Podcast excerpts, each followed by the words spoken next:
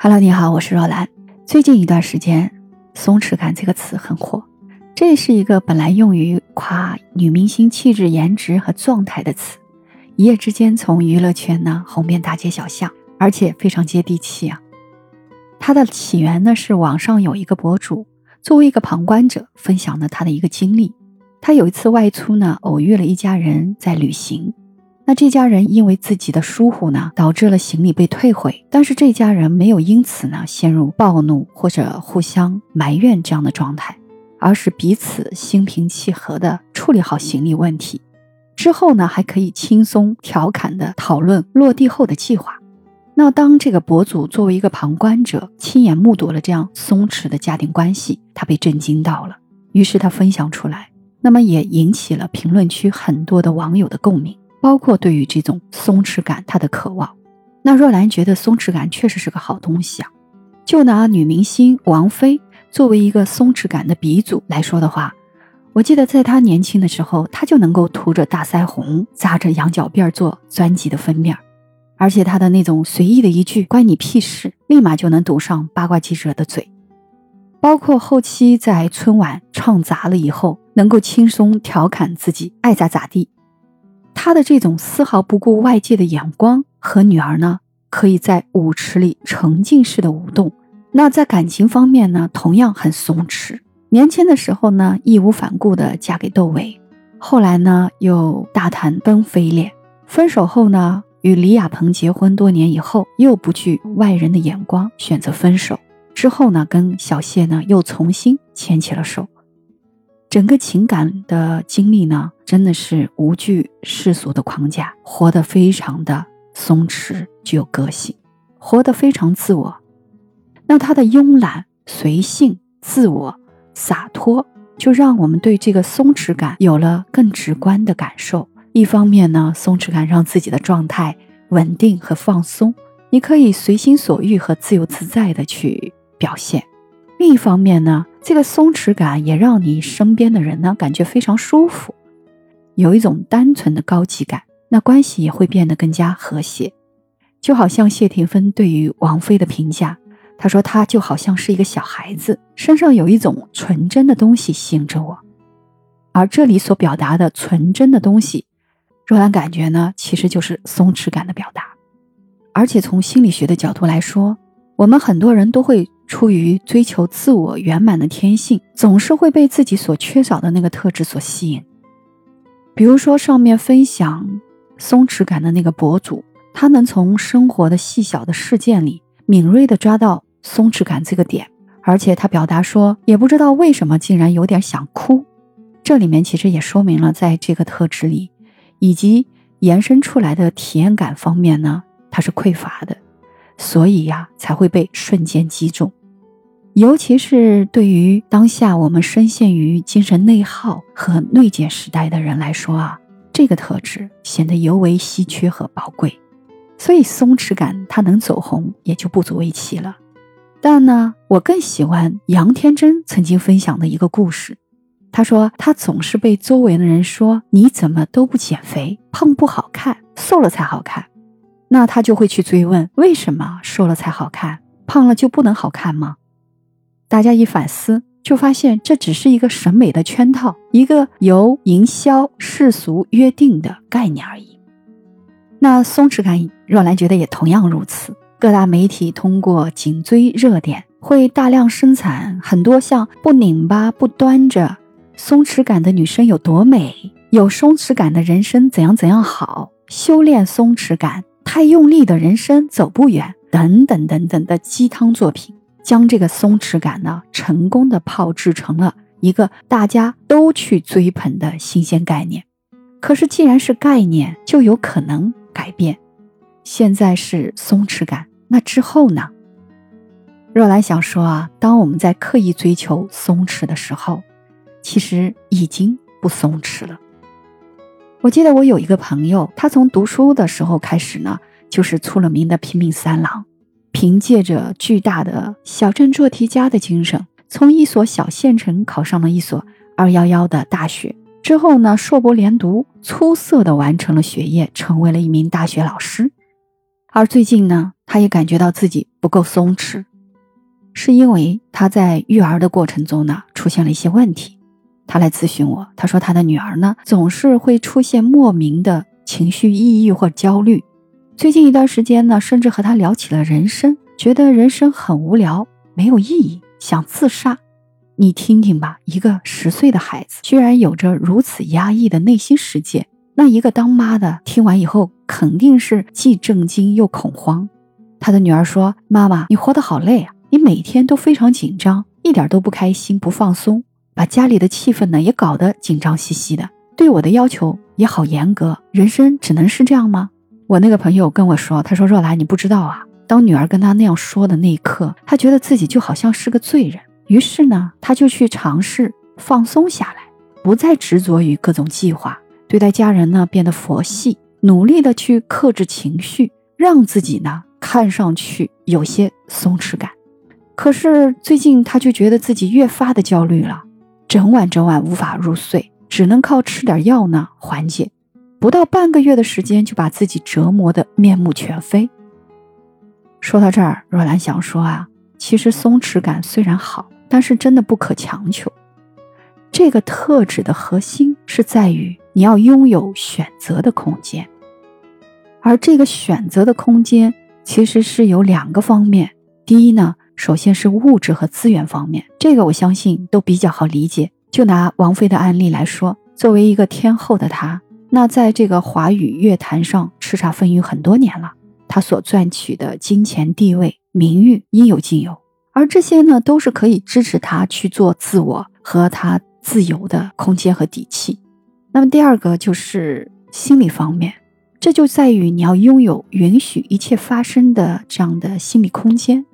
这个心理空间就需要两个很重要的构成部分，一个呢是好的内化客体，还有一个好的情绪转化功能。好的内化客体是指在你的成长过程中，至少有一个关键性的养育者。或者重要人物，一般我们都指父母，啊，原生家庭，它是可以去保持，去让你感觉到亲和的，是可以就像一个容器一样，保持你的所有感受，接纳你的所有状态的人。就比如我上面分享的这个博主，他遇到的那一家人，你看那个大人呢，遇到事情不慌不忙，也不胡乱责备孩子或者互相抱怨。情绪是流动的、舒展的，而且可以互相聊天、调侃，而这些特质呢，就会逐渐的内化到这个孩子的心里面，最终呢，成为这个孩子人格的一部分。这呢，就称为内化的客体，其实就是一个重要的人物给到你的一种对应人事物的反馈的能力、应对模式，那它就会形成你内化的一个客体的模板。当这个孩子后来长大以后遇到困难了，他的内心就有了选择的余地，要么呢提起警觉，要么呢保持放松。但如果你内化的这个课题是一个非常严厉的、苛责的养育者，或者说是那种自己的心理比较脆弱、情绪不稳定的那样的课题，那可能他只能在不断的自我攻击之中呢，变得更加的紧绷和慌乱。好的抚养者就会形成好的内化客体，学习到好的情绪和应对模式。那还有一个功能呢，它就是可以帮助这个孩子把无法辨识和忍受的情绪过滤转化为可以接纳的那部分。那这个功能就被称为叫情绪转化功能。一旦这个功能被内化之后呢？当这个孩子在后期的人生路上，他面对激烈或者复杂的情绪的时候，在心理上就有了一个过渡的空间，能够帮助自己呢处理情绪。同样的呢，有一些缺少情绪转化功能的人呢，是无法拥有情绪自由的。当负面情绪来袭的时候，就犹如那个火山爆发，没有办法呢自己控制自己。就好比我的朋友，他的原生家庭并不是非常富裕。他的父亲性格古板急躁，母亲呢就比较脆弱，容易情绪化。朋友从小就被要求要好好学习，考试成绩稍稍差一点，就要面对一场来自家庭的狂风暴雨。在这样严苛要求的环境中成长起来的孩子呢，他没有好的课题可以被内化，那他的情绪转化功能呢，也没有发展成熟，因此也没有条件去构建出可以允许一切发生的这样的心理空间。当他长大以后，作为一个妈妈，他勉强的去啊习得了这种松弛感的结果，就是会勾连出内心那个严厉暴躁的父母养育的客体，去指责自己为何松弛不下来，为何给孩子带来这么多的不良影响。那他会在这样一系列的内心呃剧烈的冲突当中呢，产生更加严重的心理情绪问题。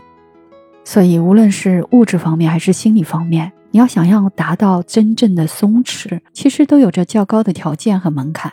所以，对于大部分人来说，不松弛感可能才是一个正常的状态。那我们该如何跟我们的不松弛、紧绷和平相处呢？首先，你要接纳不松弛的存在。与松弛感一样，不松弛呢，也是由于环境塑造而成的东西，它不是一天就可以改变的。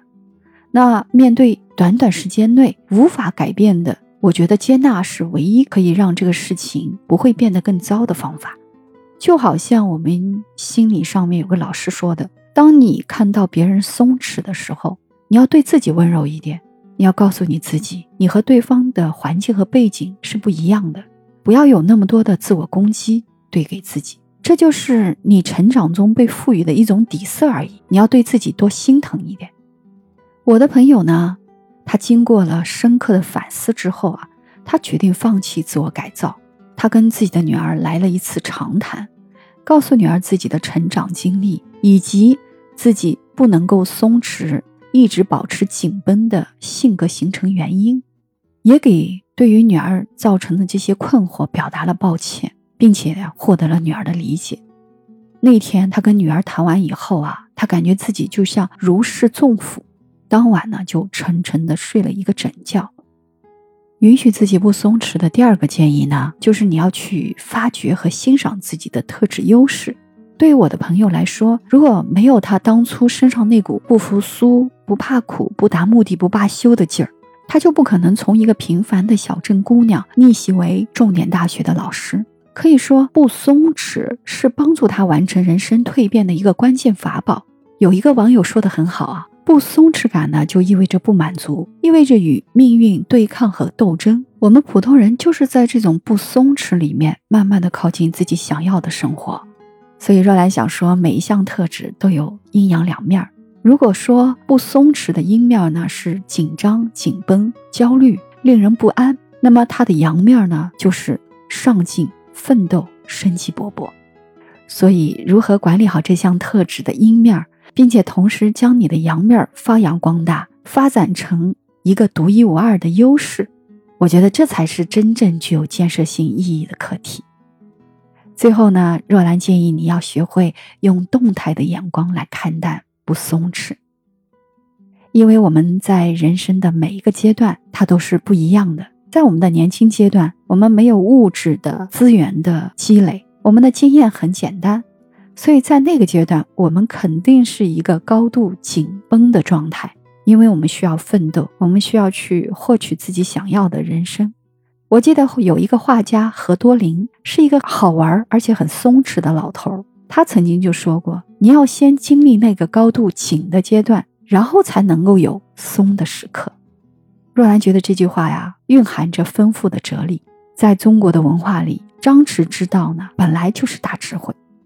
你把它放在人生的大棋盘中，我们都是先在不松弛、紧绷的状态中呢，积累资源，锻炼我们的心智，最终才可以超越原生家庭，达到更自由的境界。也就是在为你收获真正的松弛感在做准备，而我的朋友在放下了要变得松弛这样的执念后呢，他又切回了原来的拼命三郎的模式。但是唯一的变化是，他从一开始无意识的不松弛，变成了有意识的不松弛。他会在觉得自己紧绷的时候，提前去告诉女儿，最大程度的减少对女儿和身边人的影响。同时呢，他也会提醒自己，在自己可以允许的条件下去做到放松，或者呢，去迎接新一轮的不松弛。所以走到今天，朋友的状态，包括他和女儿的关系越来越好了，女儿呢也变得积极阳光了很多。所以，对于很多普通人来讲，现阶段最好的松弛呢，就是允许自己不松弛，千万不要被这个网络社会舆论所炮制出来的各种概念呢所迷惑。你要认识自己，接纳自己，发掘自己，坚定的与自己同在。你要相信你的独特气质和色彩一样的迷人。好了，最后呢，若兰也想问问你，你是怎么看待松弛感的？欢迎你在我的评论区留言，聊聊你的想法。我是喜欢用心理学解读生活的若兰。如果喜欢我的话，别忘了订阅、评论、点赞、分享。我们下期再见。